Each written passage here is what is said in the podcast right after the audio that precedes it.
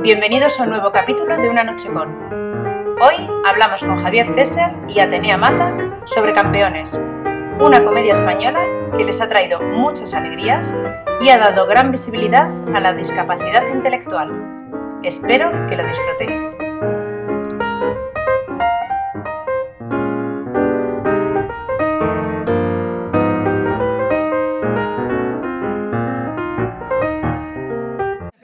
Nombre es Mónica Ibáñez y como os contaba antes a Javier y Atenea, eh, organizaba, me da no sé qué decirlo en pasado, pero bueno, charlas eh, motivacionales, inspiradoras en distintos espacios de Madrid. Y claro, la gracia era que eran presenciales y todos nos veíamos y, y nos podíamos dar abrazos. Ahora pues, pues esa parte nos falta. Y cuando me quedé en casa, nos quedamos todos en casa, se me ocurrió que podíamos, eh, como todos, ahí tengo que hablar a la cámara, que luego el otro día me fijé que estaba hablando todo el rato abajo y no me veis, eh, pero no me sale. Pues nada, que lo siento. Pues nada, se me ocurrió que al final todos tenemos que hacer algo y ver películas y comentarlas era una forma de, escapar del coronavirus y, pensar en otra cosa durante un rato. Así que empezamos la semana pasada, uy, no, hace dos semanas con Gerardo Olivares viendo El Faro de las Orcas. Em, y bueno, algunos de vosotros estuvisteis. Y, hoy, bueno, y se me ocurrió, la segunda película que quería ver tenía clarísimo que era Campeones, así que tiré ahí de contactos y contacté con Javier muchas gracias, no tardaste mucho en decirme que sí. Eh, conocí a Javier en 40 Curiosas, como conocí a Susana también, y, la película la verdad es que me encantó, me pareció un, no sé, como un viento fresco, muy divertida, no sé, aprendí muchísimo con esa película, así que estoy muy contenta de contar hoy con vosotros para, hablar de ella. Supongo que se irá juntando más gente entre tanto, pero bueno, si. A ver, hay bastante, hay dos formas de, participar aquí. Una es que interrumpís, habláis y ya está. Eh, y otra es a través del chat. Si vemos que hay mucho ruido o lo que sea, bueno, no somos muchos, entonces de momento funciona. Pero si veis que hay mucho ruido, eh, pues igual lo tengo que silenciar y luego voy dando. Pero bueno, de momento, de momento va bien. Pero Mónica, a través del chat, ¿qué, quieres decir? Hay, un chat abajo, si ves hay un menú ah, abajo, yo creo que lo tenemos todos, donde puedes escribir. Ah, Pero bueno, si no hay ruidos, es que a veces hay, ah, a veces hay ruidos de cosas. Sí, sí. Mejor hablando por orden. Sí, sí. Bueno, buenas noches, buenas noches a todos. Buenas noches. Hola.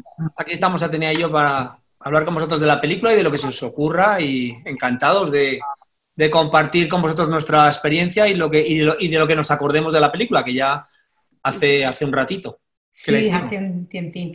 Bueno, para, supongo que la habéis visto todos, pero eh, Campeones fue, bueno, es una, comida, una comedia estupenda que trata un tema eh, que ahora, la verdad es que ha dado muchísima visibilidad a la discapacidad, aunque tú, Javier, lo llamabas capacidades diferentes, ¿no? Bueno, yo no, yo no, yo no, así, así realmente la denominación eh, actual, porque es verdad que en el proceso, desde que empezamos a preparar la película hasta que la terminamos, la forma de dirigirse, de llamar de oficialmente la nomenclatura oficial para nombrar a las personas con discapacidad intelectual fue cambiando. Es increíble. Y una de las cosas más, más bonitas que yo creo que han ocurrido con la película es que de pronto, después de tanto tecnicismo y de buscar la fórmula con la que todo el mundo estuviera a gusto y, se sintiera representado, al final, pues la última que se utiliza, la que más utiliza, es la de campeones, ¿no? Es un, término como que, como que como se ha instalado, ¿no? Decir, pues, pues tengo un hijo campeón. Y eso es una, no sé, es una cosa con la que no contábamos ninguno de los que estábamos haciendo la película. Bueno, es una película que además ha recibido muchísimos premios, eh, ha sido muy reconocida y bueno, tenéis tres Goyas, ¿no? Aparte de muchísimas nominaciones, Goya a la mejor película, Goya al mejor actor secundario, me parece, y Goya a la mejor eh, canción. Me lo estás recordando, me lo estás recordando tú ahora. Ah, sí, sí, actor, sí, actor revelación, Jesús Vidal, sí, la canción de Coquemaya y la película, sí. Pues nada, eh, yo tengo muchas preguntas, pero eh, Gustavo, por ejemplo, me ha escrito también porque tenía alguna. Eh, no sé, si quiere alguien empezar o... Estáis en, no sé si os ponéis vosotros en silencio o os ponéis... ¿Te pasamos preguntas? Que no sabía yo eso, que es que es Claro. Vale, vale. Venga, Susana, haznos una pregunta. hazle una pregunta difícil a Atenea y a mí la fácil. pues mira, Atenea, saludarla, que somos mamás del Brains, que acabo de caer. pues no, me doy cuenta, ¿eh? Perdona que no te reconozca. No, pero de pronto te, he visto y digo, uy, yo te conozco, claro. Claro. ¿De qué, cuántos años tienen tus hijos? Tiene ocho. ah, claro, pues de la misma clase a lo mejor que el mío, ¿no? En, el, en el, C, ¿no? Sí. Dios mío. En el C, dice. Ross. Y eso que estoy de profe ahora. y bueno, pues nada, solamente saludarte y a Javier igual, que, un placer. La verdad es que, bueno, somos hermanas, estamos aquí. Y confinadas juntas. Bueno, eso está bien. Eso es una suerte. Dos perras y dos gatos. Javier, por romper un poco el hielo. Eh... dos perras y dos gatos para solo para dos mujeres. O sea, estáis todo el día paseando. cinco personas más. O sea, ah, bueno, bueno. bueno, No, nos aburrimos nada, absolutamente. Y nada, y a Javier, pues nada, felicitarle porque fue a mí, yo me enamoré del milagro de Pequinto y, desde entonces, pues, pues lo que, lo que cayera en, nuestras manos. bueno. Un placer estar aquí. Muchas gracias, muchas gracias. Soy amiga de Luis Manso. ¿De Luis Manso? ¿Que eres amiga de Luis Manso? Sí. Bueno, pues, bueno, Luis, como lo demás, es, mi socio, fundador de películas Pendleton, que hoy, por desgracia, ha perdido a su papá con, con 97 años. Ha sido una muerte natural, elegante, bonita, sencilla y normal, porque 97 años estaba, estaba su padre, hace una semana, hace una semana su padre estaba, iba a la compra conduciendo, o sea que ha tenido una vida fabulosa, fantástica y bueno, pues en una semana se ha... Se ha ¿Pero en pues el hospital o en casa? En casa de su hijo, en Cantabria, bien acompañado con su mujer y tal, todo, todo bien, todo en orden, todo, todo en paz. Pues ahora mismo les llamo a él y a Fer. Muy bien, fenomenal. Como lo siento, pobres. Te querían un montón porque además es verdad que era súper mayor, pero súper activo. Es que el padre de Luis además era muy amigo de mi padre, era amigo de mi padre de, cuando eran estudiantes. Y luego Luis y yo nos conocimos muchísimo después, ¿no? Nada, que ver con esto, ¿no? Y coincidió que nuestros padres habían sido Boy Scout juntos y habían coincidido luego en, la carrera. Yo conocí a Luis en la facultad, en el CEU. Mm. Antes de que él dejara la carrera. Ah, a mí me dijo que la terminó, ¿eh? a mí siempre me ha dicho que es periodista. bueno, venga, vamos a hablar de campeones. Sí.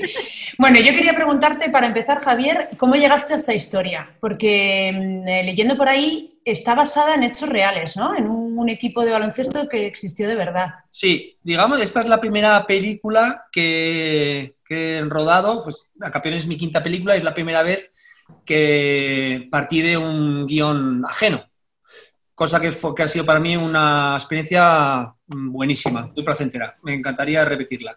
Porque, digamos que hasta ese momento todas las historias pues las he ido yo buscando o pergeñando olfateando para luego escribirlas y aquí de pronto, en un momento para mí eh, perfecto, porque yo llevaba, yo llevaba enredado dos años con un guion de una película muy compleja un, proyecto complejo que era un proyecto de una película china para rodar en China, en chino, para el público chino. ¿Mm? Y no me preguntéis por qué tú eras el director, porque esa pregunta ya me la hacía yo también.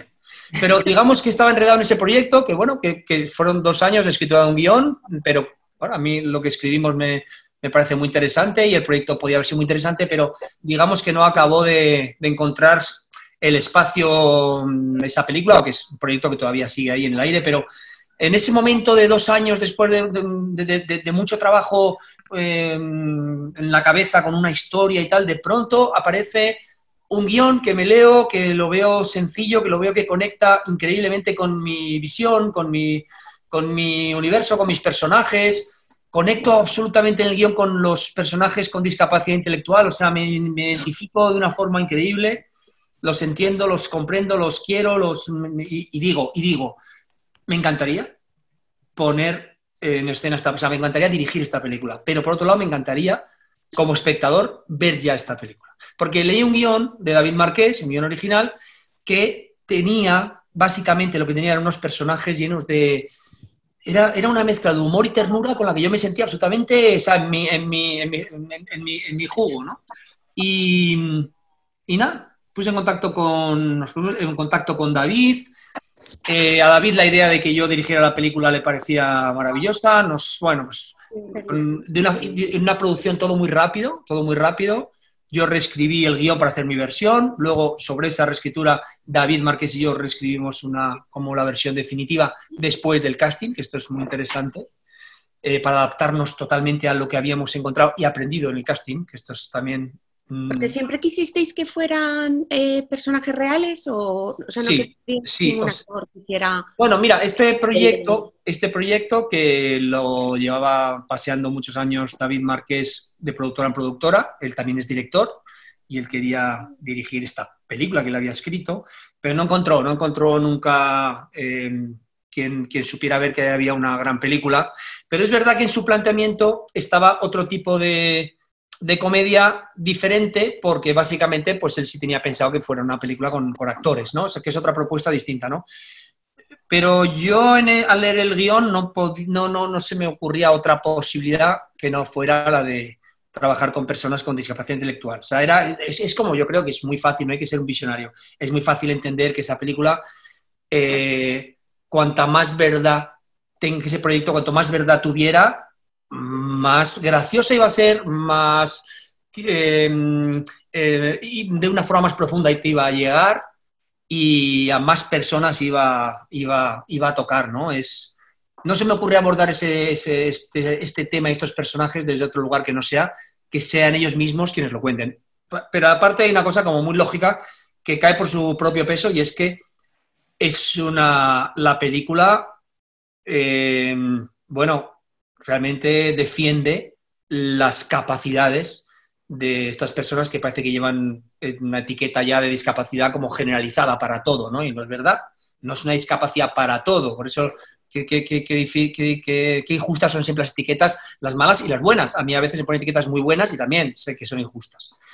Entonces, claro, si tú estás eh, apostando por la capacidad de unas personas, no pongas a otras para que hagan el trabajo que, que ellos pueden hacer. Bueno, reunía muchas cosas el proyecto que a mí me encantaba, que me apetecía, que me apetecía mucho la mezcla de, de- de actores y actrices con experiencia como, como Atenea con este otro grupo de personas que no tenían experiencia ninguna. Me parecía que de ahí iba a haber un resultado bastante, bastante poderoso.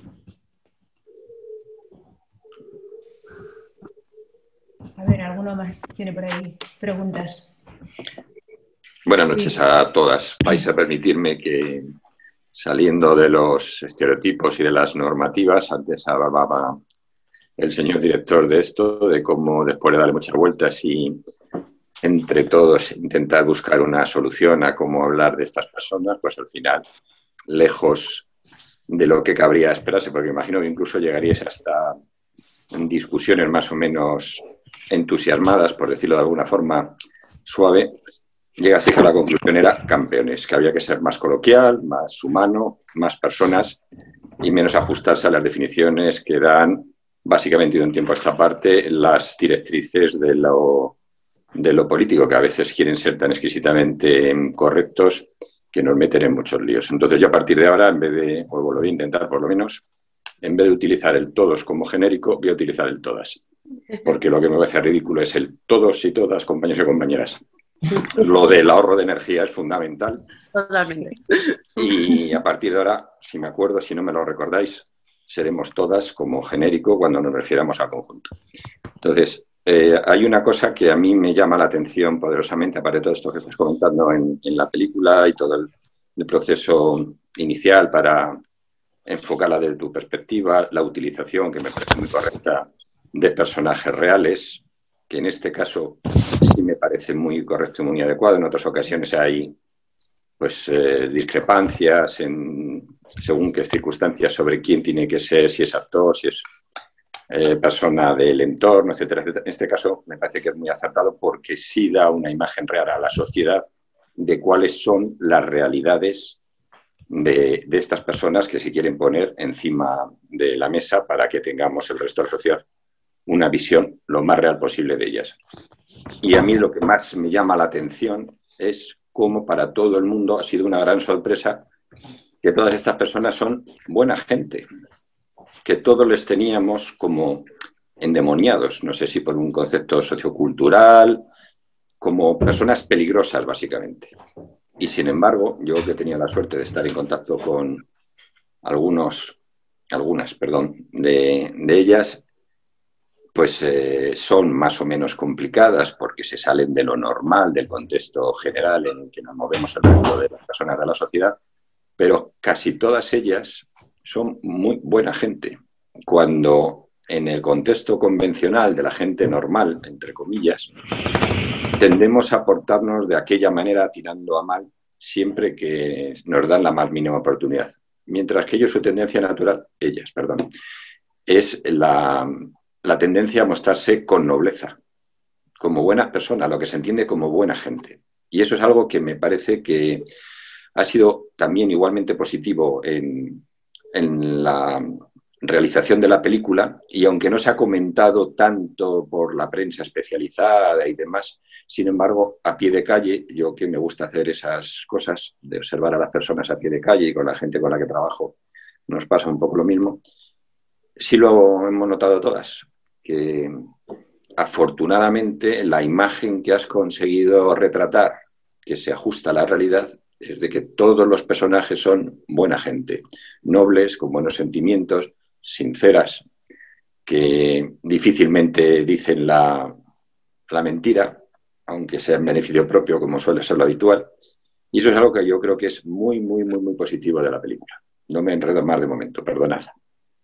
Bueno, gracias, Luis. Mira, eh, aunque generalizar normalmente no es muy acertado, pero la película, como decía antes, el, guion final, los diálogos y las casi casi hasta la mayoría de las tramas, todas fueron reescritas después, no solo después del casting, para utilizar la, personalidad de los, elegidos, sino para utilizar toda la experiencia que supuso pues, los tres meses de un casting muy amplio eh, de casi 600 personas, donde yo tuve la suerte de estar muy en contacto con asociaciones, con estas personas, con sus familias, con sus centros, con sus educadores y tal, con el mundo, el universo de la discapacidad intelectual.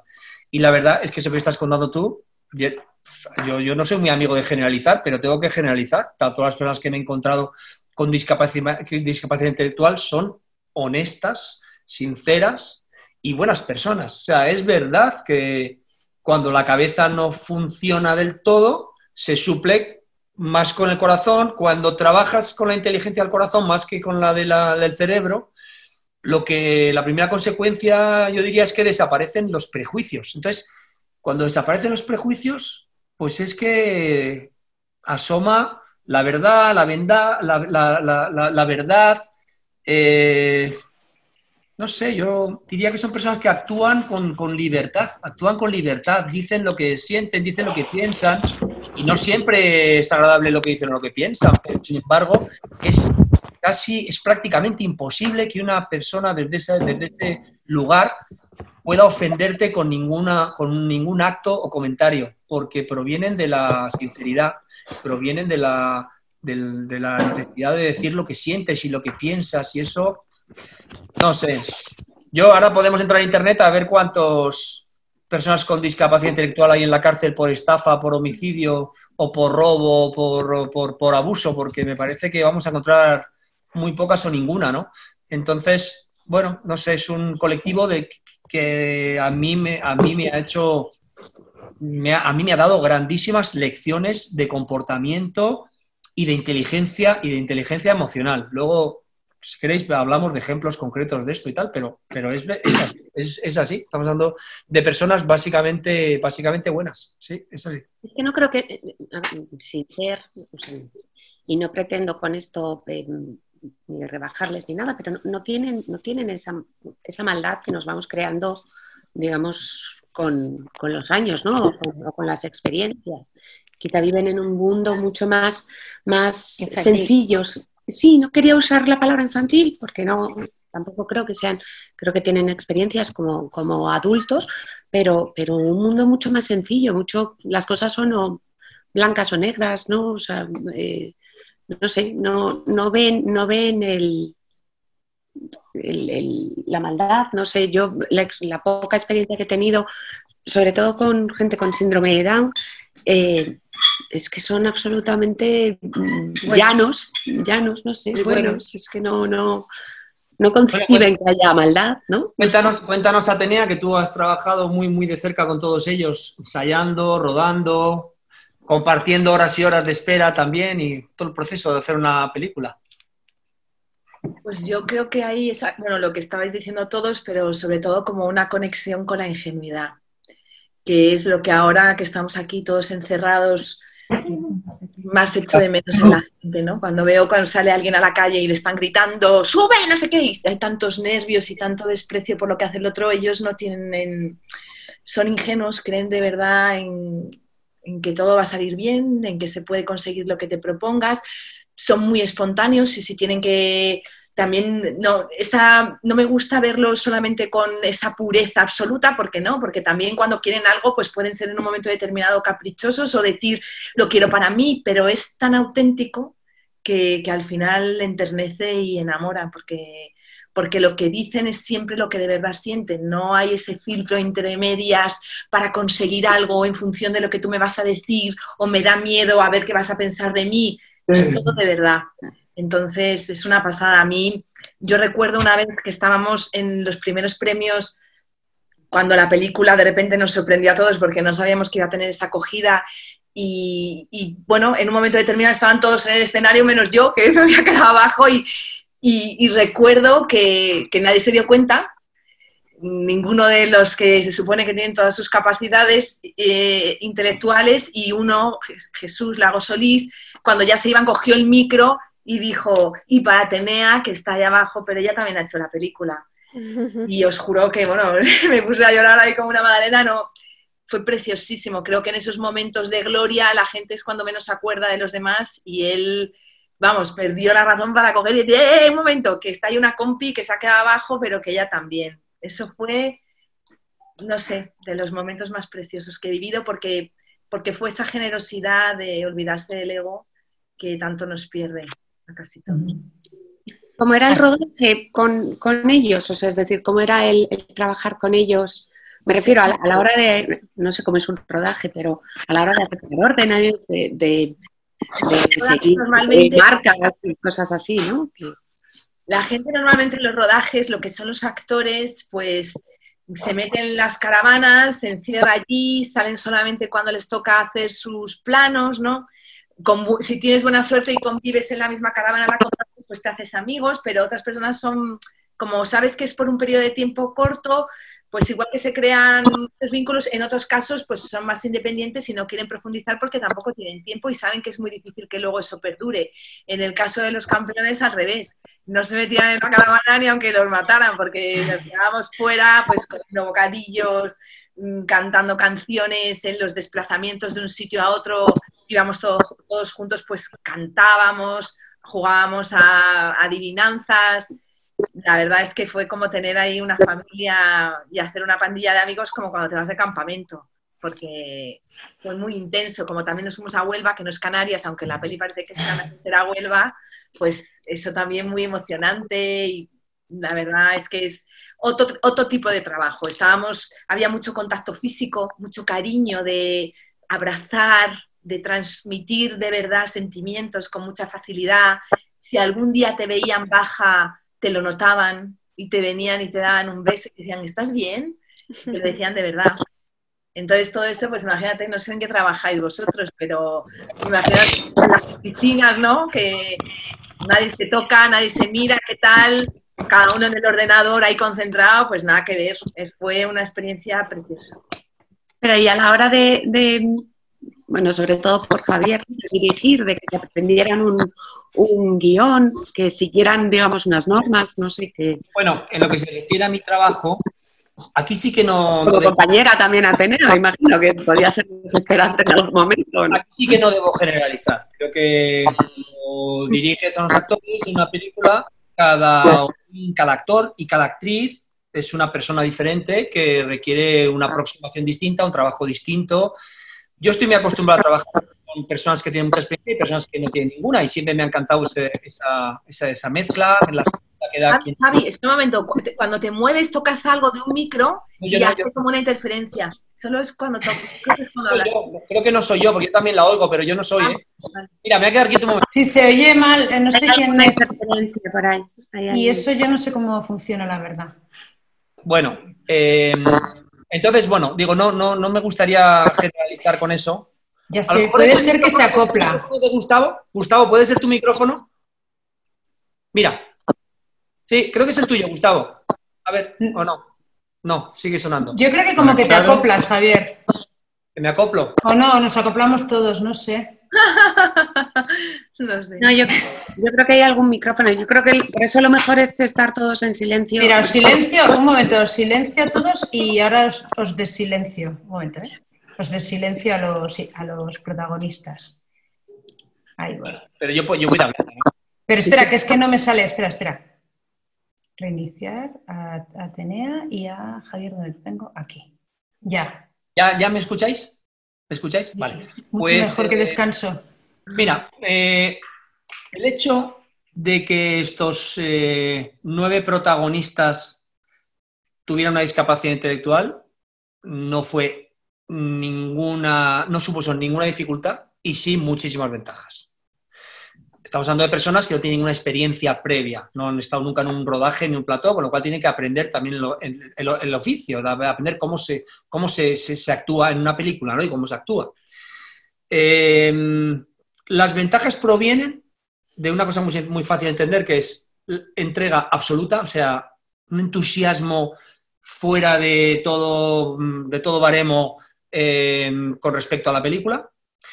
Un entusiasmo donde lo primero no es el trabajo individual de cada uno, sino el proyecto común, la película, es decir, no existe, no existe el yo, porque es verdad, o sea, existe el equipo y no existe el, individualismo, ni existe eh, realmente a un nivel muy pequeñito existe y trabaja el ego. Y eso parece mentira, pero en una película en donde hay una, una briga coral, donde intervienen muchos, muchos eh, hay muchas interpretaciones, desde mi- mi- el punto de vista de mi trabajo como director, hay mucho ego que manejar y es normal, porque estás hablando de personas que están muy expuestas a- delante de la cámara y que están, o sea, el trabajo de- de- de- del intérprete tiene una exposición en don- de la que yo, yo entiendo que se desprenda inseguridad y necesidad de que alguien esté manejando un poco y te esté haciendo sentir a gusto, ¿no?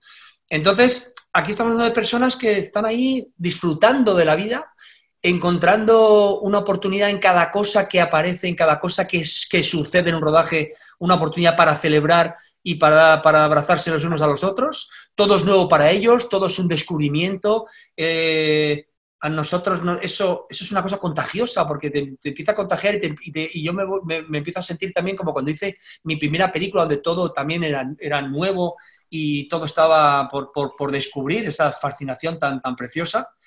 Y, y digamos que el rodaje es diferente. Yo no voy a decir que o es verdad, pues, pues muchas veces requiere mucha paciencia, otras veces no, otras veces las cosas son mucho más fáciles de lo que deberían ser en realidad, pero el resultado es siempre mucho mejor de lo que imaginas. Nunca va a ser el que tú tienes planeado.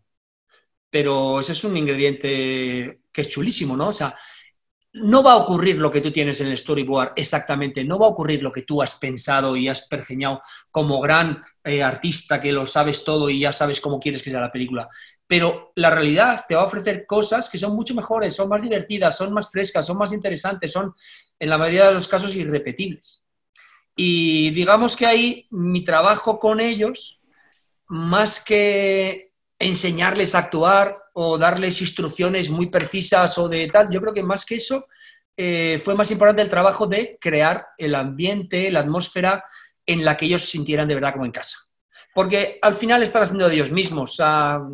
No hay ninguna. Si, si, tenéis oportunidad de ver el documental que también eh, produjimos y que se dirigió, se, estrenó a continuación, que dirigió Álvaro Longoria, uno de los productores de la película, es un documental sobre estos nueve protagonistas eh, sus casas, su vida. Y la verdad que lo más bonito de ver este documental es ver que son exactamente las mismas personas haciendo lo mismo comportándose igual y pensando lo mismo. Entonces, eso significa que en campeones están haciendo ellos mismos, aunque muchas veces dicen cosas o se refieren a cosas que no pertenecen a sus vidas, pero hablan, hablan están haciendo ellos mismos y eso, para hacer eso lo que hay que hacer es que, alguien, que, que ellos se sientan muy a gusto, se sientan como estuvieran en el salón de su casa en zapatillas para hablar y comportarse como lo hacen en, en su casa, ¿no?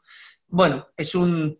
No, nada de ningún protocolo que yo he utilizado para hacer una película anteriormente me ha servido al 100% para hacer campeones. He tenido que inventarme un camino, como en la siguiente lo mismo y en la que venga a continuación, pues lo mismo. Pero eso también es muy, es apasionante, es apasionante la oportunidad de crear algo sin tener exactamente clarísimo el dibujo final ni el resultado final, sino lo bonito de ir descubriendo por el camino, pues qué se puede hacer. Y esta película que se ciñe bastante al guion, pero es verdad que cada día se fue construyendo y luego en el montaje siguió construyéndose, ya no, no podía haber, del mismo material podían haber salido varias películas diferentes. Pero ¿y eran conscientes de, digamos, de algunas eh, cosas que, cuando tú las ves en pantalla pues te causa risa, ¿no? Porque eh, recuerdo la imagen de cuando llega el entrenador por primera vez ¿no? y se encuentra el equipo y les lanza el balón y se quedan todos como nadie lo coge, ¿no?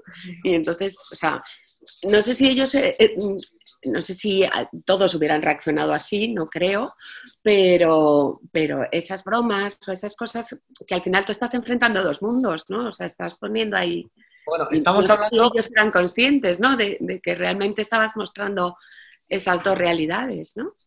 Yo creo que totalmente. Primero estamos hablando de personas que utilizan el humor como uno de los pilares básicos de su forma de comunicarse y de expresarse pero que, que, me refiero, tú juegas mucho con eso, ¿no? Con, con, con cómo hay sí, pero, realidades que Pero como no me invento nada, sino que es lo que todo se basa en lo vivido con ellos y durante todo el desarrollo del proyecto y la, la, preparación de la película, pues es que estaban en su salsa, ¿no? Yo creo que sean muy, muy conscientes, absolutamente conscientes de lo que estábamos haciendo, pero ya digo, sin esa, sin esa expectativa de cómo será la película, que, que, me van a felicitar en mi barrio, qué bien lo he hecho, que no, no, se me ve la barriga. No existen nada cosas de esas, ¿no? Sino que qué chula la película que estamos haciendo juntos, qué bien nos lo estamos pasando y ojalá la película mole mucho, pero no sé, no, no, no las expectativas no, no pertenecen a, no pertenecían a, a la ecuación. Javier, cambiando de tema, hay una película francesa que no sé si es anterior o posterior que trata un tema muy parecido. Sí, es, bueno, la verdad que no la he visto, he visto el tráiler. ¿eh? Mira, esa es una película, eh, si nos referimos a la misma, es que no me acuerdo el título, pero es de un... Especiales, ¿no? Especiales. Se llama Especiales o algo así. No me acuerdo, no me acuerdo. No, se llama Todos a una o algo así. Ah, dices una de hace 20 años o algo así. No, no, estoy hablando del ah, año. Sí, sí, mira, esta es una película, esta es una película que estaba en producción como a la vez y, conocíamos la existencia de esta película. Y había algo común en las películas que a mí me preocupaba y por eso quise saber algo más de ese proyecto, eh, que realmente es un proyecto que empezó en España. Empezó en España y que acabó en manos de un director francés y una producción francesa. Pero había una, cosa en común y era el personaje de, Ramón Torres, que era el, capitán de la selección española y fue la, diría la, víctima más grande de aquel fraude vergonzoso del, Comité Olímpico Paralímpico Español que hizo en Sydney en el año 2000. O sea, eso que cuenta la película es real. Eh, Ramón aparece en la película, es una... El personaje de Román está muy basado en él, pero el propio Ramón aparece luego en el partido final, en el equipo de los enanos. Es un tío muy grande, todo lleno de tatuajes, ese, él es Ramón, ¿no? Y la película francesa iba a versar básicamente sobre ese hecho del fraude en Sydney. Lo que pasa es que luego la película, no sé si a raíz del éxito de Campeones o no, cambió eh, claramente el rumbo y de hecho le dieron la vuelta, ¿no? Y entonces una es que no la he visto, pero sé que es una película en donde hay eh, en donde unas, unos jugadores de baloncesto se hacen pasar por personas con discapacidad, no para hacer el fraude de Sydney, sino para que les den una subvención, eh, para no perder una subvención o no perder el, el, estadio donde juegan o algo, parecido así, si es que estamos hablando de la misma película. Y bueno, sí es un... Es, pero sin embargo, bueno, aparte que es diferente, pero, pero en esa película las personas, hay dos protagonistas, hasta donde sé, porque repito que no la he visto, hay dos personas que sí tienen discapacidad intelectual O sea, que es dos personajes con discapacidad intelectual, pero lo interpretan actores, ¿no? Si no estoy equivocado. Entonces, bueno, en ese sentido, para mí, forma parte, aunque la historia no tenga nada que ver, pero forma parte de otro código y de otra propuesta muy diferente. Quiero decir que aquí podríamos haber hecho una comedia muy divertida con, eh, con, actores que hubieran interpretado la discapacidad de una forma, yo creo que mm, se puede, hemos visto ejemplos de interpretaciones maravillosas, no, no hay que irse muy lejos de, en la memoria que Forrest Gump es uno de los, mm, un ejemplo maravilloso. Pero claro, yo pienso, ¿no? Sí, a mí Forrest Gump es una película que me encantó en su momento y que me sigue gustando cada vez que la veo, me entusiasma esa película. Pero ahora pienso, si en lugar de Tom Hanks realmente hubieran encontrado una persona con, una persona con discapacidad y hubiera hecho ese papel, estaríamos hablando de una película, yo creo, infinitamente superior, o sea, en otro nivel, o sea, una película mucho más elevada, o sea, en otro nivel. O sea, quiero decir, estoy seguro que en Estados Unidos. la hubiera hecho otro? no, pero estoy seguro de que, de que Robert Zemeckis puede encontrar en Estados Unidos una persona con discapacidad intelectual que haga un trabajo espectacular y el de Tom Hanks lo es y Tom Hanks es uno de los mejores actores del planeta, o sea que no, no, no, no, digo que sea muy fácil, pero si hubiera conseguido eso, hubiera por lo menos pensado en, en, en esa posibilidad, quizás la película hubiera, se hubiera elevado a un lugar que no me lo puedo ni imaginar, ¿no? Pero en cualquier caso hubiera sido una película completamente diferente, una propuesta diferente. Eh, si alguien quiere preguntar, que levante la mano, que es que está muy cómodo así de... es que había un ruido. Oye, Atenea, tú puedes preguntarme también cosas, ¿eh? Yo ya te he oído contar las mismas cosas. 50 veces, ¿no?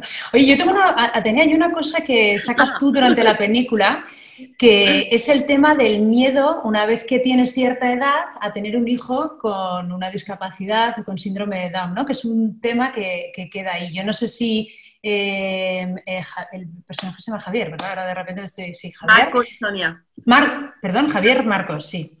Eh, no sé si Javier no quería tener hijos por cobardía o por el problema de tener realmente un miedo o no, pero me parece que ahí se, toca un poco de refilón, pero que es una caja de Pandora en realidad.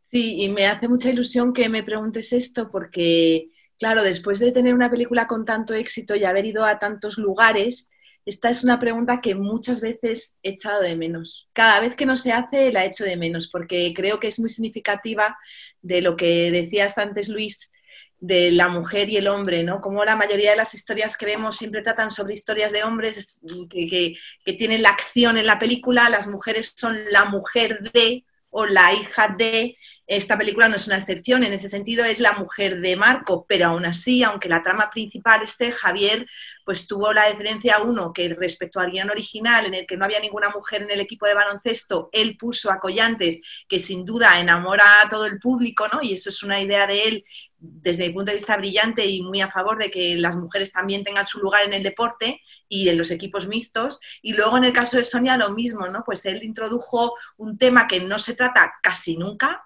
en el mundo del cine ni en la televisión y que no creo que ninguno de vosotros a, ninguno resulte totalmente ajeno, ¿no? Quien no ha tenido una hermana, una amiga o vosotras mismas cuando habéis estado embarazadas habéis tenido ese miedo de la prueba del pliegue nucal, ¿no? Que ahora yo creo que ya está desfasado, pero las que hemos sido madres hace unos años te medían a ver si por casualidad ese niño iba a tener algún síndrome, ese miedo cuando nace de está bien o no. Entonces, esa realidad que existe en nuestra sociedad, que le pasa a todas las mujeres en un momento determinado, sobre todo porque hemos postergado la maternidad, somos madres más mayores y esos riesgos aumentan, pues está muy bien que aunque sea de refilón, aparezca en otra peli que habla, en una peli que habla de otra, cosa, pero que tangencialmente toca ese tema y es vale, yo ahora estoy trabajando con estos chicos como entrenador, pero ¿y si me pasa a mí?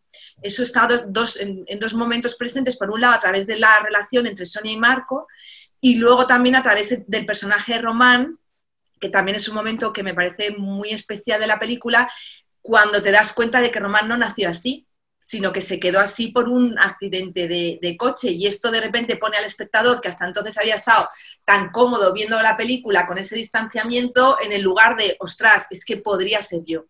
Entonces son dos cosas que creo que le dan esa profundidad que hace a esta peli mucho más que una comedia ¿no? Que mm, cuando tocamos la risa a veces es fácil caer en los estereotipos y en las cosas banales, pero sin embargo en este caso pues tiene esos temas que te los llevas, a veces no tan conscientemente, pero que están ahí y que no solamente hacen un bien por lo que significa respecto a la discapacidad, sino desde mi punto de vista a la importancia de los problemas de las mujeres porque en el momento en el que aparecen reflejados en el cine, significa, le estás mandando un mensaje a esas mujeres que ven la película de, oye, lo que te pasa nos importa, merece la pena ser contado, cosa que llevamos siglos en las novelas, en el arte y desde hace 100 años en el cine sin poder vivir, porque no se han ocupado de las cosas que a nosotros nos preocupan.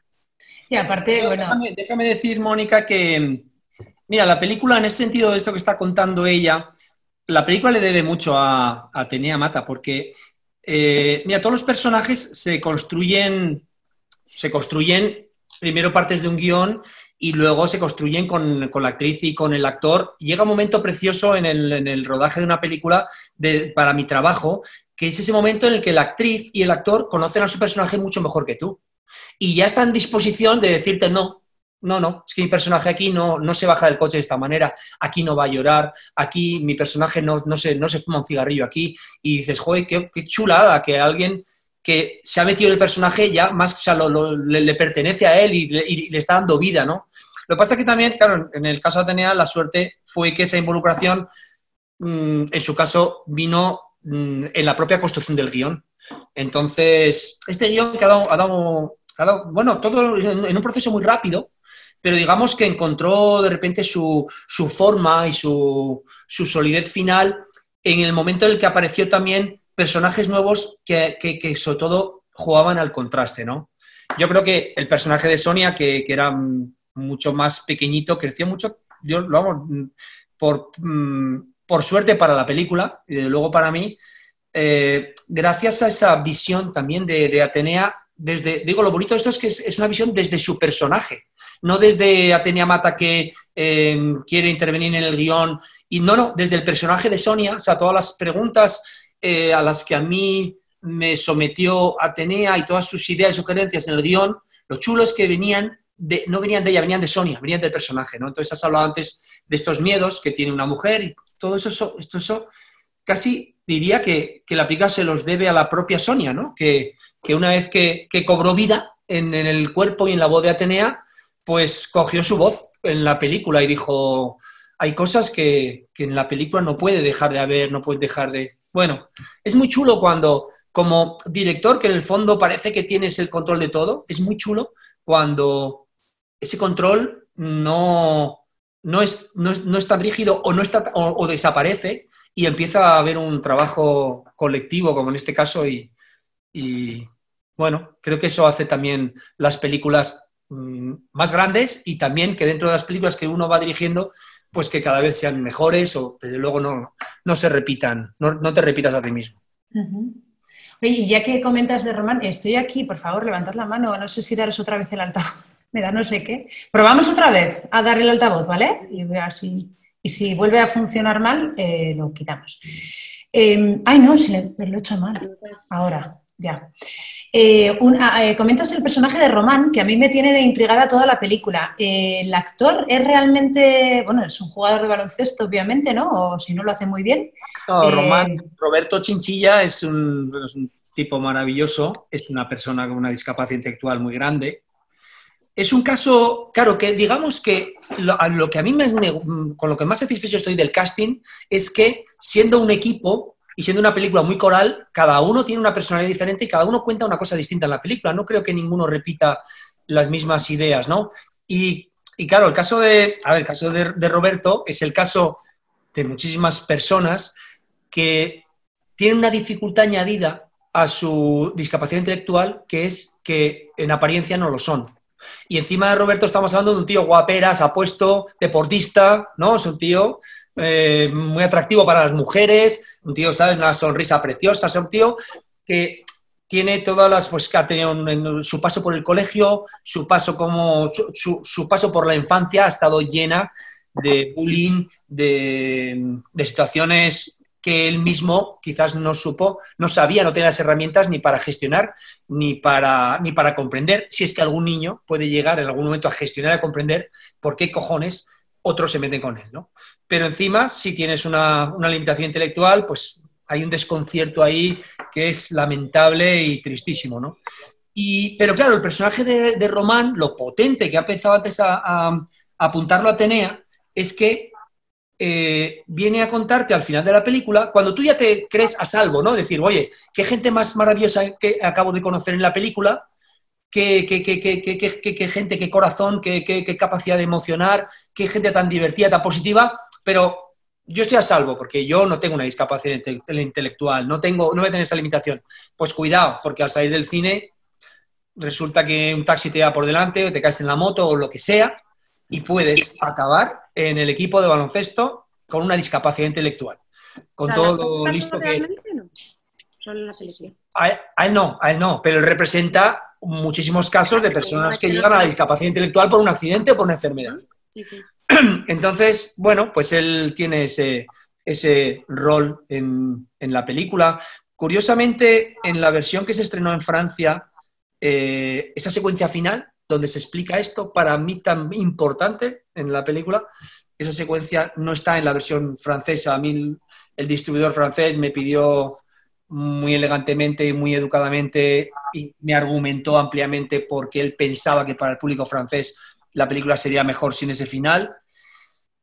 Y yo equivocadamente le dije, pues adelante, si tú eres el que crees en la película, conoces a tu público y tal, equivocadamente porque la película era peor. Son de estas cosas que te convencen absurdamente, ah, digo absurdamente porque tú cuentas una historia, ves que funciona y ahora cuando lo pienso me da rabia, ¿no? Digo, pero, no, pero es que hay un distribuidor que dice que él conoce mejor que yo al público francés. Digo, pero ¿qué tiene que ver, qué más, cuál es la diferencia entre público francés, portugués, español o de Burkina Faso? ¿Cuál es la diferencia?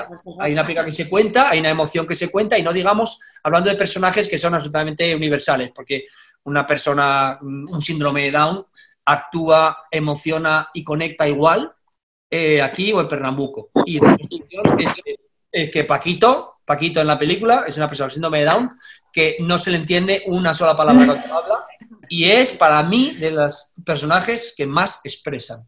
Ahora hemos, hemos hecho una campaña de publicidad para la 11 utilizando a los campeones y yo diría que al final, o sea, el protagonismo de esa campaña se lo lleva desde mi punto de vista a Paquito, porque es, sin decir nada concreto, lo dice todo. Desde luego que no hay quien le entienda, ¿eh? Luis, eh, ¿querías hablar tú? ¿Querías preguntar? Estáis ya todos en alto, ¿eh? No, era, era una sugerencia tonta para que se relajase y liberase su conciencia que parece que le está atormentando a Javier por las noches y no le deja dormir que haga una prueba un día, date un viajecito por ahí por Francia, que me imagino que igual tienes ocasión de hacerlo con cierta regularidad, y hace una encuesta sobre la mancha y pregunta, y ¿ha visto usted la película tal? ¿Y qué le ha parecido?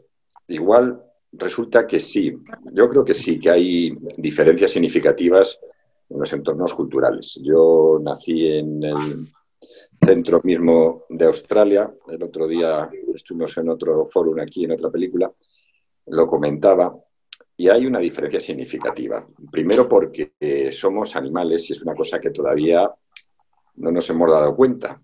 Hemos avanzado en 50 años el equivalente a 3.200.000 años de lo que son nuestros ancestros, desde el punto de vista tecnológico. Pero la evolución de nuestro mapa genético, y estamos viendo cómo ahora sufrimos una reclusión forzosa por algo que es un virus, que si hacemos unos cálculos matemáticos no somos capaces de comprender básicamente la mayoría de la gente cuál es la dimensión de ese bicho que es capaz de matarnos. Entonces, sí hay por las condiciones eh, geográficas, climatológicas, una condición, un condicionamiento, un aprendizaje, una manera de ser con el paso del tiempo las personas en función de los entornos. Lo que ocurre que ahora tecnológicamente todo eso se ha cambiado.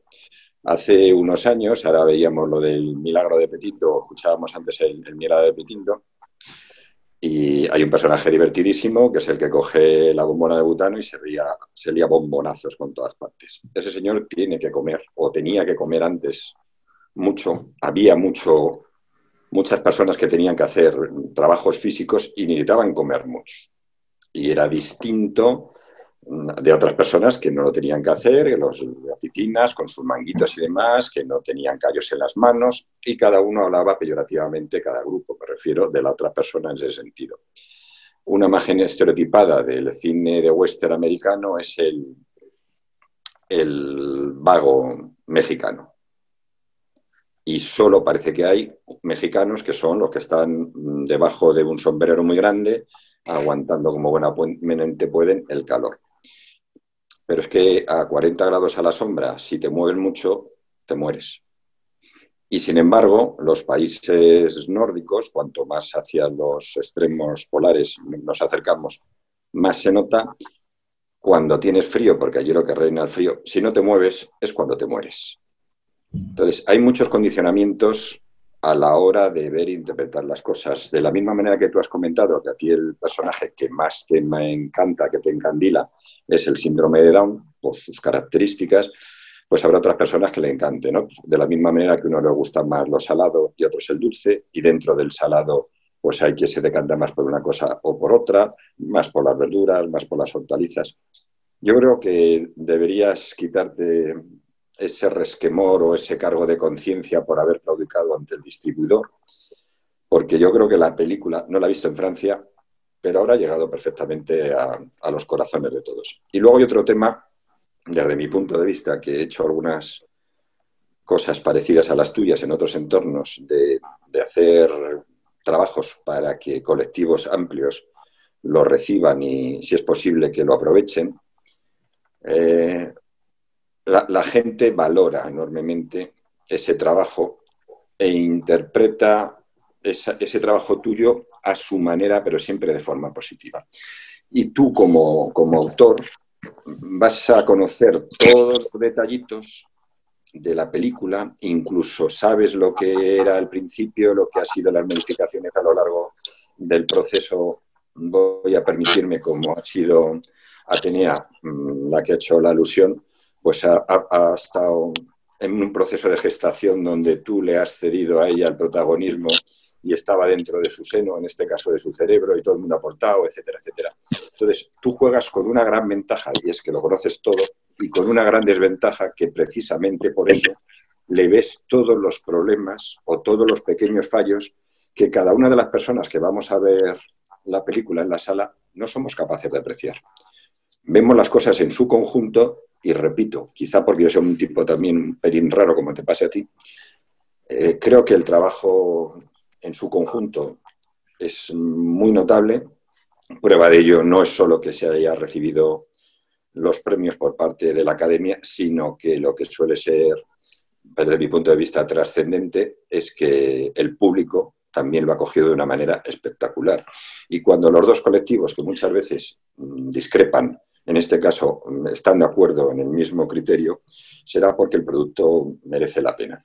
Yo creo que puedes dormir tranquilo y que en Francia lo habrán entendido perfectamente. Proponle al distribuidor que dentro de unos años haga un remake o que distribuya un, CD o un pendrive con las notas del director que siempre será una oportunidad para hacer un poquito de caja para el próximo proyecto. El director's cut que haga. Bueno, ya está, ya está en marcha un remake francés, además una producción grande. Está en marcha un remake americano que va a dirigir Peter Cataneo, que dirigió Full Monty. Y está ya rodado el remake para el mundo árabe, que ha dirigido Manuel Calvo, que fue mi ayudante de dirección en, en Campeones.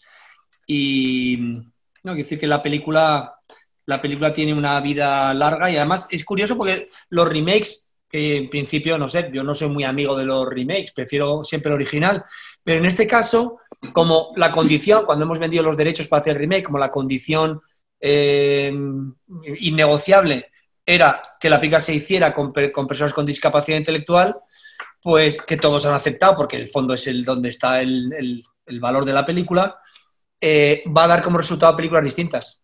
O sea, no, estamos, no estamos hablando realmente de un remake. Yo creo que cada película, si realmente, mm, si realmente coge la esencia de los, de los protagonistas, cada película va a ser distinta y, valiosa. Yo estoy deseando ver esos, esos remakes. Y, habrá quien, Luis decirte, solamente Luis decirte que estoy de acuerdo con lo que dices, las culturas son diferentes, pero yo creo que cuando tú eh, terminas una obra, eh, yo, una película, yo, yo, claro, yo no, yo no conozco la sociedad islandesa, pero yo cuando veo una película islandesa, yo quiero ver la película que ha hecho la directora o el director islandés, no quiero ver la que ha remontado el distribuidor español pensando que yo no tengo la mentalidad de los islandeses. No, no me gusta esa cosa heterogénea, eh, o sea, buscar la homogeneidad, no me gusta, perdón, la cosa homogénea de vamos a ir modificando el producto para que guste en todos los mercados y no disguste a nadie por esto o por lo otro. Creo que se pierde un poco la esencia. Pero en este caso hablamos de una película tan básica, digo, de estructura tan clásica y tan básica que, mira, eh, sinceramente, Luis, digo, mm, ¿por qué me arrepiento de esta decisión? Porque yo pensé que era una decisión, yo pensé que era una demanda para mejorar la película y luego vi que era simplemente una que la, única intención que movía algún motivo era que la película durase siete minutos menos. Que en la duración de la película, dos horas, siete minutos, marca una diferencia muy clara. Una película de dos horas puede tener cinco sesiones, una película de más de dos horas no puede tener nunca más de cuatro sesiones. Eso significa que la explotación de una película significa que entra menos dinero o por lo menos entra más tarde. Entonces, eh, con la misma copia, el mismo día, estás haciendo cuatro pases en lugar de cinco. Entonces, por desgracia, por desgracia, todos estos argumentos al final lo que respondían a una necesidad, deseo, necesidad de que la película comercialmente estuviera en un estándar de duración más comercial. Te puedo responder a eso, pero igual monopolizo el tema. y además, Vamos a dar. Sí, Vamos a hablar de campeones. Me estaba hablando, eh, mira, voy a dar la palabra a Itamar, que se conecta desde Ecuador, que me hace mucha ilusión porque es un amigo que tengo desde hace un montón de años, que lleva la camiseta de Aventura 92, un viaje en el que participamos juntos hace unos poquitos años, y que me estaba contando una cosa muy interesante y le he dicho, cuéntalo en, para todos. Así que nada, Itamar, bienvenido. Hola, saludos a todos. Hola, Itamar. Estar aquí en este foro, de verdad que para mí es un orgullo enorme estar acá. Obviamente, saludarte, Mónica, después de pocos años, como dice, que nos Miguel de la Cuadra. Y la verdad, aquí quería comentar algo. Para mí es eh, súper grato poder conversar esta experiencia directamente con el director de la película. Tuve la fortuna hasta hace no menos de nueve meses de ser gerente de una de, las cadenas más grandes de salas de Ecuador, Supercines. Y, y, sabemos que por la idiosincrasia latinoamericana, el cine que se consume en Latinoamérica es más eh, el americano. Y el europeo se lo utiliza más para temas de foros y, y de cine cultural. Pero particularmente cuando llegan cines de España, no tiene esa profundidad de impacto que puede, por cultura y por lengua, decir que puede tener la misma capacidad de profundidad y de calado sobre todo. Por eso es válido también el comentario que hace este, César al respecto de lo de Francia. Pero curiosamente, esta película de nuestras salas de cine fue sin duda alguna, la de mayor y mejor criterio comentado en lo que fue el año, nosotros la, reproducimos en el año, no me acuerdo si fue a finales del 2018 o a principios del 2019. Y, no solamente como toda película que pueda tener el comentario profundo de, de lo que es la trama, sino el calado con el que sale el espectador al final. Y particularmente esa película logró tener el desarrollo, bueno, aquí han ido cada uno señalando los personajes, particularmente cómo fue desarrollándose alrededor de la película, pero recuerdo con, mucho, con mucha profundidad los comentarios de nuestros espectadores del papel que, que hacía el entrenador de baloncesto que no me recuerdo ahora el nombre, estaba tratando de... Marcos, Marcos, que es Javier Gutiérrez. Eh, Javier Gutiérrez. Cabe recalcar que, yo viví muchos años en España, 12 años en España, y conozco perfectamente la, idiosincrasia y de hecho hubo una parte que se filmó en Gran Canaria, en Maspalomas. En el sur de la isla de Gran Canaria y luego jugaron el partido final en el, en el, en el centro insular. Entonces, eh, ese, ese mensaje de, cómo una persona normal, eh, de élite, se viene y se involucra al, a un mundo donde ellos lo consideran limitado, y cómo va creciendo él en torno de, de, un mundo que no conoce, como es las discapacidades, o las capacidades limitantes, en, el caso también del, de Ramón, pero que es menos visible, pero que al final yo, sí considero y con total certeza que los últimos minutos de la película es el sello y el toque que da eh, la descripción de toda la de todo el, film. Porque cuando se retiran ya por el parque y luego lo van a buscar al entrenador, si mal no recuerdo, o sea, ese regreso al reencuentro entre lo que desconocía meses antes y no solamente que lo, reconoce meses después, sino que se fusiona como identidad, de seguro es el mensaje de integración que cala en la sociedad eh, invisibilizada como personas de capacidades especiales. De verdad que para mí es un honor poder enviar esta experiencia personal directamente al director, porque obviamente he tenido oportunidad de conversar con muchos directores en sus grandes estrenos, en, las salas de película, en las salas de cine de las películas que han ido a estrenar, y, lo, tenía bien identificado a ofrecer por un comentario que me hizo en su momento Sebastián Cordero, que es un director ecuatoriano, cuando hablábamos de películas que había rodado en España y tenía como referencia a muchos directores lo había nombrado en su momento eso y nada, de enviarles saludos enormes a todos ustedes que están pasando situaciones durísimas en España, no menos las que estamos viviendo aquí en Ecuador, en Guayaquil particularmente, pero que esperemos que salgamos pronto de esto. Muchas, gracias. Para mí es un honor recibir en directo todo lo que estás contando. Y gracias por contar toda esa experiencia de la película en Ecuador. Sé, sé que de los países latinoamericanos, eh, creo que Ecuador es de los países que mejor resultado ha tenido la película, que más ha conectado con, el público. No, no hablo de números, que eso no, ni los he conocido nunca ni los conoceré, porque la distribución internacional jamás te da datos de nada, pero lo que me llegaba de, críticas y de, y de, bueno, pues de reacciones de, mm, del público allí, que siempre me interesa muchísimo ver cómo se recibe la película en distintos países y públicos diferentes. Y en Ecuador, pues bueno, ya tú corroboras eso que dices, ¿no? realmente la película conectó con los ecuatorianos. Pues nada, muchas gracias, Javier. Eh, no sé si alguien más tiene preguntas, porque ya vamos pasándonos un poco de, la hora. ¿Alguien más quiere, quiere preguntar algo? Que levante la mano. ¿Cómo vais? que nos hable de camino. Que Noelia, muy, muy controvertida. Ah, Noelia. Perdón, eh, Susana, solo vamos a dejar para otro día, porque como nos pongamos a hablar de camino. hablar de camino, de camino. Uf. Eso da para mucho. Para otra, sí, sí. Noelia, ¿tú tenías una pregunta? Me vais a perdonar que me, que me he introducido un poquito tarde y por eso...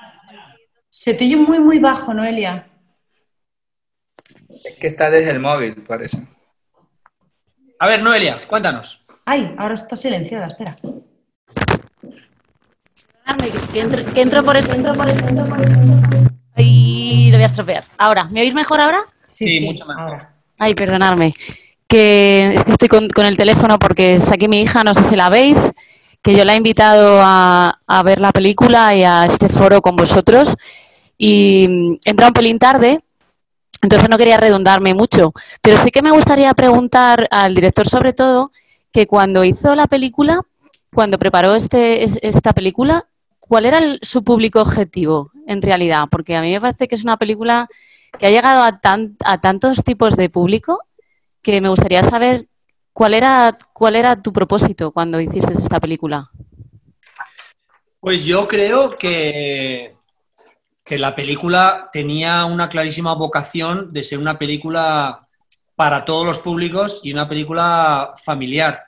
pero reconozco la gratísima sorpresa que supuso el ver cómo la película llegó a, los niños, cómo llegó a, niños de 9, 10, 11 años, que es un público difícil, muy exigente y muy acostumbrado a otro tipo de, producciones y esta película pues enganchó con ese, con, ese, con ese tramo de edad de una forma espectacular.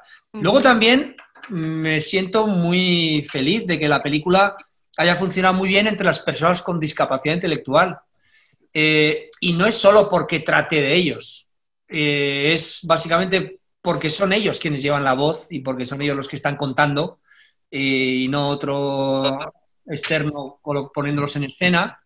También porque la película tiene, la película tiene, a ver, yo creo, tengo, que mm, ser muy sincero, la película es una película que desde el principio tuvo una estructura muy clásica, muy sencilla, muy básica, y esto está muy pensado. O sea, esto es no es una película como muy fácil de entender, una película que responde a patrones que hemos visto muchas veces, pero precisamente realmente la película, la estructura, yo la, la, diseñé pensando en el partido final.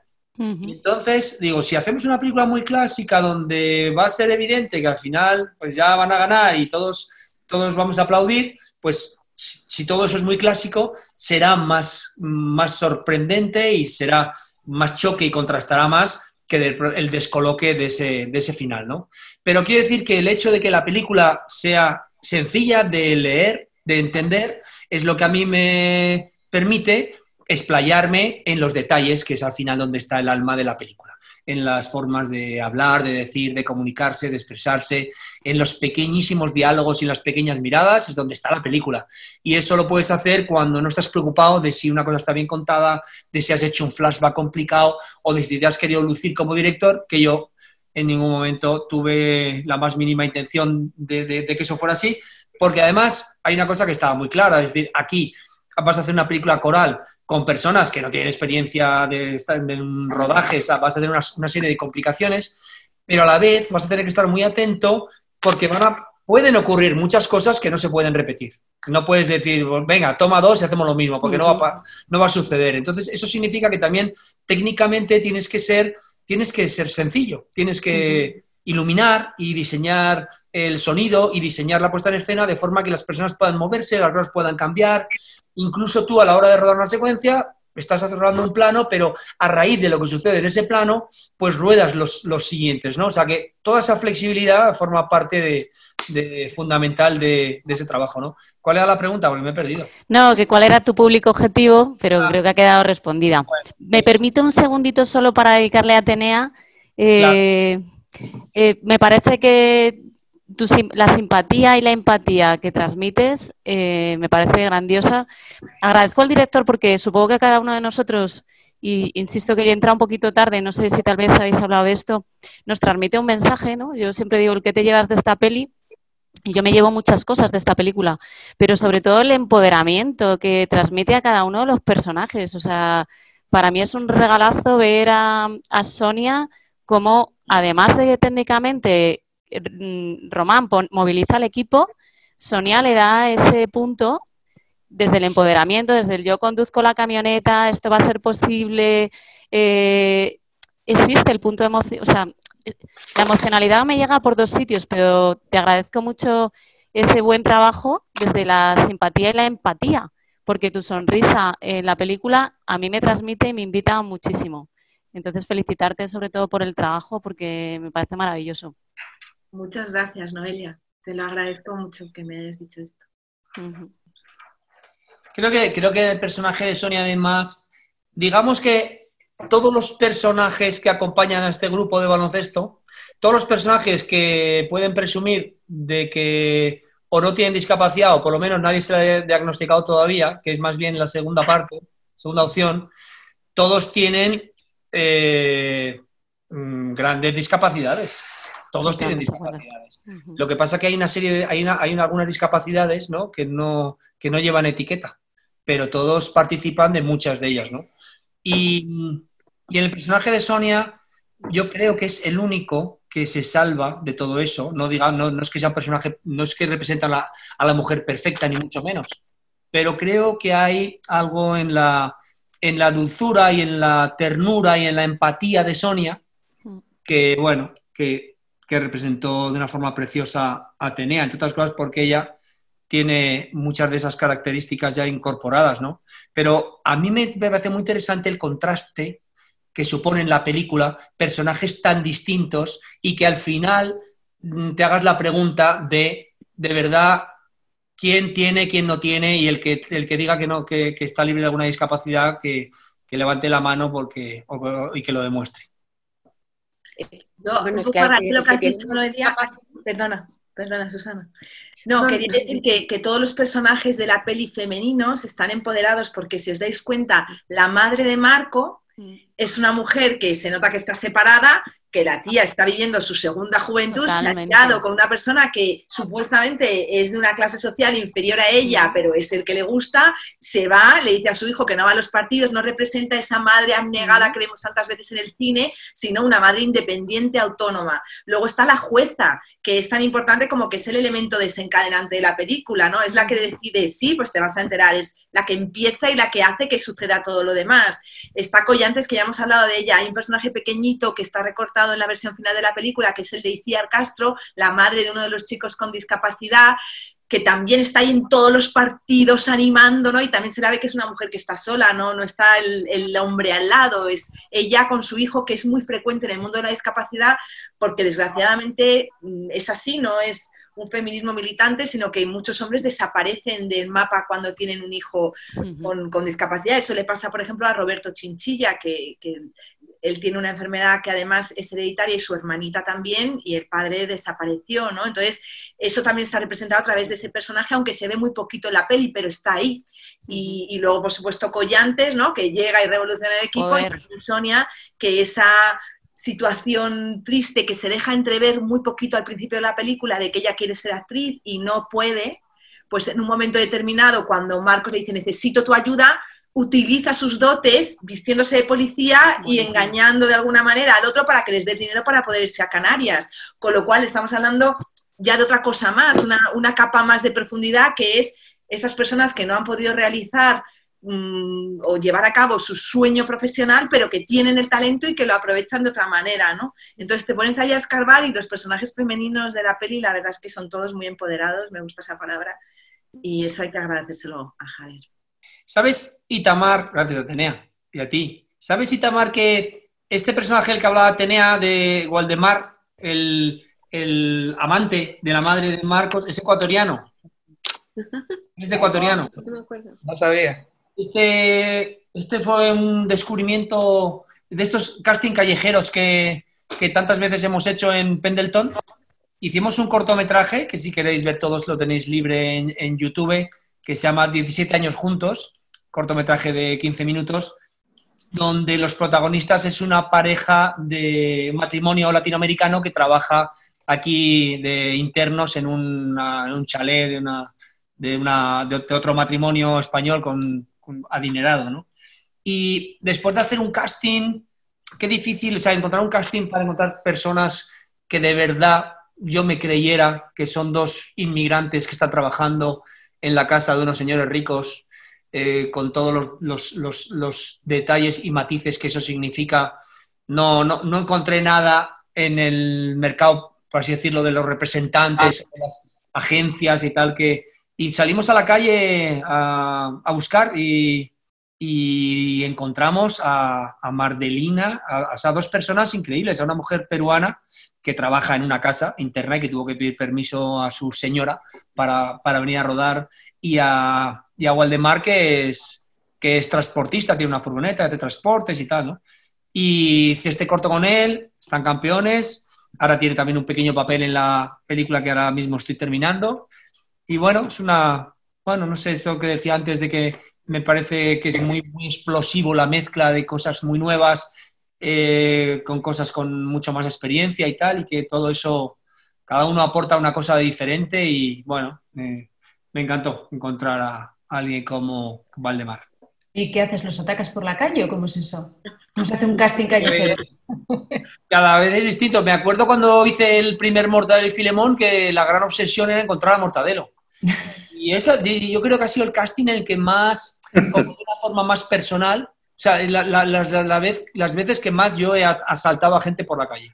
Yo veía a alguien que es, que es un trago, ¿eh? Encontrar Decirle alguien que tiene cara de mortadelo. de mortadelo, qué narices, qué calva, qué tal, es que mortadelo, ¿no? Y entrar y decir, a ver, mira, mira, yo soy director de cine, estoy, sabes que, que a una de esas, en una de esas te puede, te puedes llevar un, un- cachete.